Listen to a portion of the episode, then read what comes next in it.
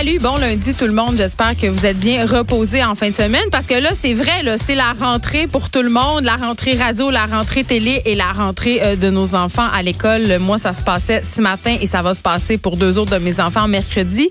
On va en reparler.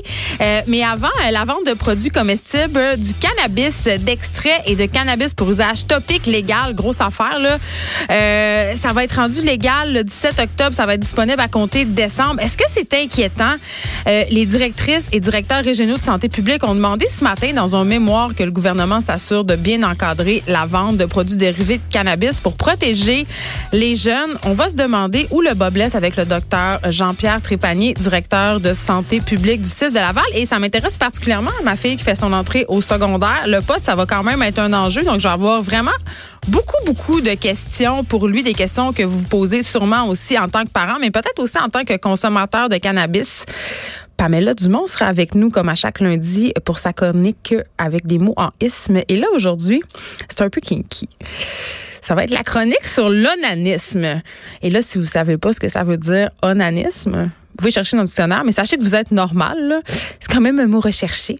Euh, ça veut dire euh, se douner, se passer un wellé. Bref, se masturber. Je sais que ça vous concerne pas puis que vous faites jamais ça, là. mais quand même, je suis là pour vous informer. Ça commencerait dans lundi. Oh, très beau jeu de mots. Mais euh, on va discuter euh, parce que évidemment euh, ça concerne une grande partie de la population, pas vous, pas vous, mais quand même une grande partie. C'est encore tabou. Juste en parler en ce moment, je suis un peu rouge. je dois l'avouer, ça me gêne un peu. Mais notre chroniqueuse Pamela Dumont, elle, ça la gêne vraiment pas. Breaking news quitter l'école pour un emploi payant et risqué prévient une étude. Euh, personne n'est surpris de ça. J'espère que je suis pas en train de vous apprendre quelque chose. C'est sûr que ça peut être tentant euh, de pas compléter ses études pour aller travailler à 100 000 pièces par année dans une usine. Sauf que si l'usine ferme, ben, tu te retrouves devant rien. Tu te retrouves surtout à égalité avec ceux qui n'ont pas leur secondaire 5. Tu vas donc travailler euh, au salaire minimum. Ça fait dur ça pour payer euh, la maison, le skidoo puis le chalet. Puis pour vrai, euh, je viens du Saguenay, là, c'est pas une surprise. Euh, ça fait 450 fois que je le dis et j'en suis très fière. Mais un problème, selon moi, qu'on a dans la région, puis c'est pas juste au Saguenay, là. C'est justement euh, les grosses usines qui s'installent puis qui offrent des emplois super alléchants aux jeunes. Je veux dire, moi, quand, quand, je grandissais au Saguenay, quand j'étais au secondaire, euh, le rêve des gars là-bas, parce que la plupart du temps, c'était des gars, c'était de travailler à l'Alcan. C'était d'être pigé pour travailler à l'Alcan. Je sais plus si ça marche encore comme ça, là. mais il y avait beaucoup d'appels, peu d'élus, évidemment, cette pige-là, mais c'était des grosses jobs, là, 80, 100 000 par année. Des fois, peux même aller taper 125 000, 135 000 avec l'over. Si tu devenais euh, contre-maître, sky is the limit. Euh, gros, gros train de vie pour des personnes qui n'ont pas beaucoup de scolarité. Je dis pas que c'est mal. C'est une très bonne chose de gagner bien sa vie. Et ce sont des, euh, souvent des jobs qui sont difficiles. Le travail dans une cuve à l'Alcan, c'est pas facile. Donc, ça vaut son pesant d'or. Ça, c'est sûr. Travailler dans les mines aussi. Je veux dire, ces jobs-là sont pas payantes pour rien. N'empêche que ces gens-là, ces travailleurs-là deviennent tributaires de ces entreprises-là. Les régions deviennent un peu aussi sous leur emprise. C'est-à-dire que les industries peuvent régner euh, en roi et maître, partout imposer euh, des lois, jouer avec le niveau des eaux. Euh, L'Alcan qui est, propriétaire, si on veut, du lac Saint-Jean au Saguenay, qui, qui utilise de l'eau potable pour rien. Il n'y a aucun coût à ça. Donc, c'est comme un, couteau à double tranchant. On va parler de ça parce qu'évidemment, avec la pénurie de main-d'œuvre qu'on connaît, ça peut être tentant de laisser son emploi parce que ben, les employeurs offrent des conditions de plus en plus alléchantes. C'est sûr que pour un jeune qui a besoin de travailler, qui a un peu de misère, ben ça peut être considéré comme sa planche de salut. Est-ce que c'est une bonne solution à long terme? Ben on pourra s'en jaser. Euh, en fin de semaine, j'ai vu passer sur mon feed Instagram. Ben, je sais pas si c'est en fin de semaine. Je pense que c'est plus euh, à la fin de la semaine passée. Là, j'aime ça être honnête et complètement euh, transparente. J'ai vu une campagne de pub que j'ai beaucoup aimée. Et ça, c'est rare que j'aime beaucoup une campagne de pub. C'est une campagne de la compagnie québécoise Canuck. Canuck, c'est fabricant de manteaux euh, qu'on connaît très, très bien. Le, logo, le fameux petit hibou. Euh, Canuck a décidé cette fois de miser sur, euh, sur ses travailleurs plutôt que sur des vedettes ou des influenceurs ou des mannequins pour porter ses manteaux.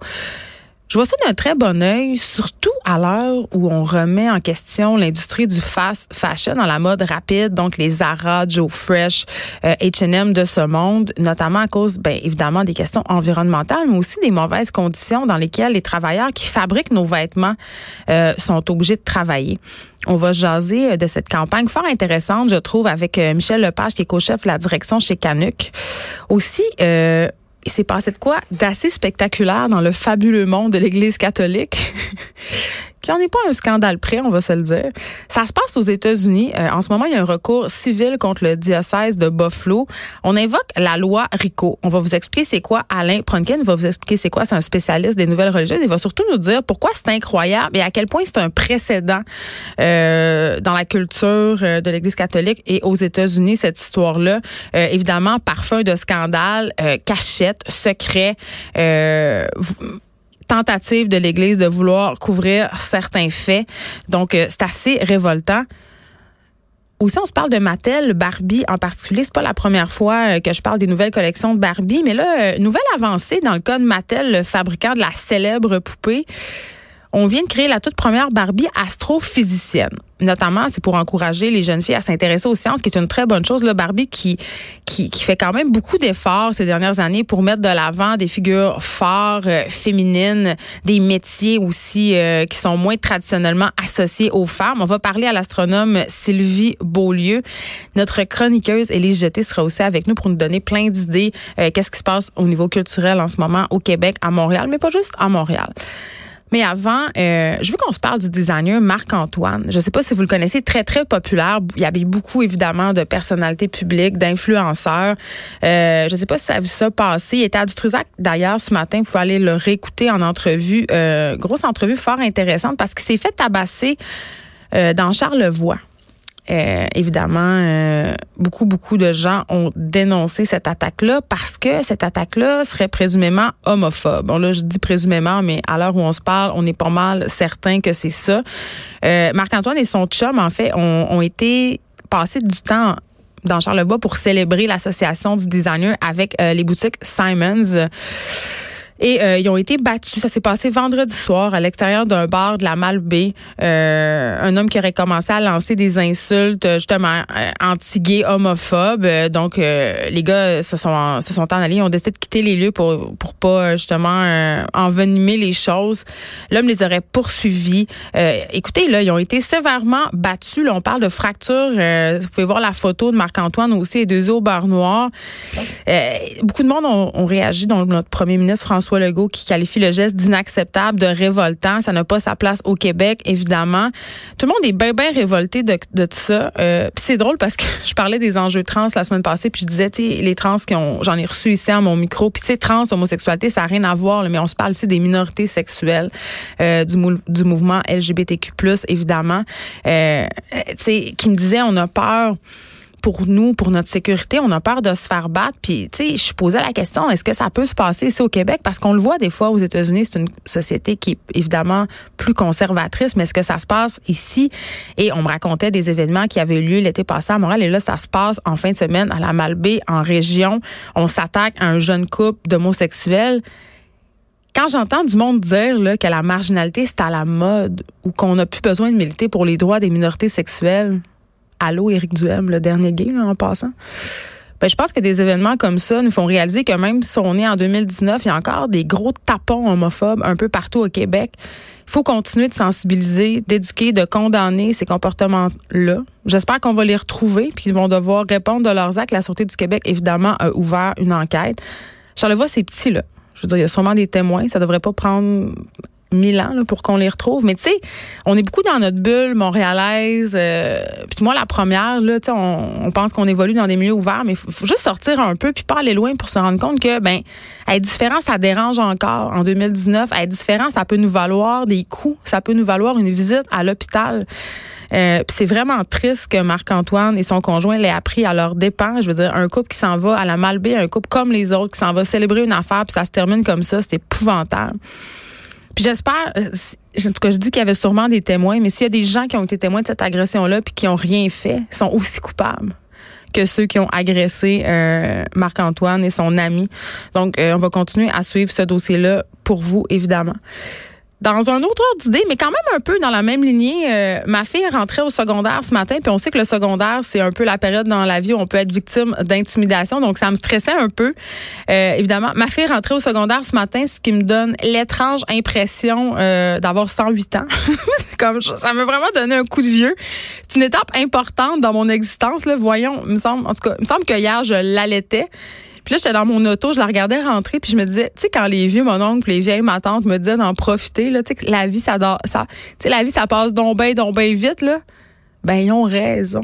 OK? Ça fait que je suis allée la porter dans sa grosse, grosse école le matin. Elle est tout petite. Évidemment, elle voulait pas que je rentre avec elle, ce qui est un signe encouragement, euh, encourageant pardon, dans son développement. Tu sais, être gênée de sa mère puis rouler des yeux à la moindre de ses paroles, c'est comme un symptôme de l'adolescence. C'est encourageant. C'est un signe que notre progéniture commence. Euh, à rouler seule sur la route chaoteuse de l'autonomie. Tu sais, même si ça me gosse qu'elle roule des yeux, je me dis, bon, c'est un signe qu'elle évolue, on s'en va vers justement une autre étape. Je suis officiellement mère euh, d'une adolescente. Donc, euh, pour le moment, mon vœu le plus cher, c'est que ma fille soit plus tranquille que moi à son âge. Pour vrai, là, je, j'ai une adolescence assez rock'n'roll. Donc, je me dis, ça fait juste la moitié de ce que j'ai fait. Ça va déjà être élevé. J'aimerais ça qu'on réduise ça encore. Mais évidemment, grandir en région, c'est pas comme grandir à Montréal. Moi, j'avais pas grand chose à faire sauf me droguer. Et là, je veux pas dire que tous les jeunes en région sont drogués. Je dis juste que dans mon temps, c'était pas mal juste ça qu'il allait à faire. Ça, puis aller au centre d'achat. Donc, je vous cacherai pas que j'ai eu le moton euh, ce matin euh, quand il est rentré dans sa grosse polyvalente. Calmez-vous à vos PEI. J'ai l'impression que ça la protège contre quelque chose. je pense que c'est juste mon petit doigt. Mon petit doigt me dit que c'est. Je me dis juste ça pour me rassurer. Mais j'étais fière. J'étais fière parce que c'est une grosse étape. Euh, j'avais hâte à cette étape-là. Moi, j'avais pas nécessairement d'anticipation par rapport à son passage au secondaire, même si c'est pas toujours une époque facile. C'est un peu une jungle, le secondaire, on va se le dire. Mais c'est une des plus belles périodes de notre vie, le temps des premières fois. Puis parlant de première fois, je partageais sur Facebook ce matin que j'avais pogné de quoi justement avec l'entrée au secondaire de ma fille. Et là, ça n'a pas pris deux secondes avant que des gens viennent m'écrire. Euh, tu sais qu'avec le pote légal puis tout, je serais pas sortie du bois. Donc le sujet dont on va parler après euh, sur la légalisation des produits dérivés, ça tombe vraiment à point. Mais avant qu'on s'en aille là, juste vous avouer là, puis je sais que ça fait pas l'unanimité, mais je veux le dire quand même parce que je trouve que c'est important. Moi, ça me fait pas capoter pantoute, là, cette histoire de pote-là, le fait que ma fille rentre au secondaire, qu'il va avoir des drogues, qu'il va avoir de l'alcool et autres facilités. Peut-être à cause de mon adolescence, justement. Puis je me dis, je vais avoir avec elle le même temps que pour l'alcool. Tu sais, le même temps que l'alcool, les drogues, pour moi, même affaire, même combat. Euh, L'idée, c'est de communiquer. Puis j'aime mieux, honnêtement, euh, puis c'est là où peut-être ça va être un peu controversé. j'aime mieux qu'elle fasse ces, ces affaires-là chez nous, OK? Dans un environnement contrôlé. Tu sais, mettons, j'aime mieux organiser un party tout seul. Euh, évidemment, demander aux autres parents avant s'ils sont consentants, s'ils ont des problèmes avec ça. Euh, si je ressens que ma fille veut essayer soit de boire euh, un breuvage alcoolisé ou de la drogue. Je sais, l'alcool, la drogue, c'est 18 ans et plus, le cannabis. Sauf que entre vous puis moi, puis la boîte à bois, on a tous essayé ça avant l'âge de 18 ans. Puis je pense que j'aurais beaucoup gagné à ce que ça soit mieux encadré, à ce que mes parents soient au courant. Tu sais, pour vrai, j'aime mieux que, que ça soit chez nous, sous ma supervision, qu'elle se torche dans un parc, OK, puis qu'elle soit à la merci de je sais pas qui, le genre Damien dans Fugueuse, ça me tente pas pantoute, pantoute, pantoute. Donc, euh, ben, peut-être c'est juste des belles paroles que je suis pas rendue là puis que ça va me faire capoter, mais pour l'instant, je me dis que ça va être ça, euh, que ça va être l'approche libérale que je vais essayer de discuter. Et là, évidemment, avec tous ces produits dérivés là, je pense que les discussions vont être d'autant plus euh, importantes, importantes, pardon. donc, ça sera, on verra. Je vais je vais être honnête avec vous. Je vais continuer à vous en parler. Puis si jamais ça arrive puis que je, je trouve que ça dérape puis je perds le contrôle, je vais vous le dire.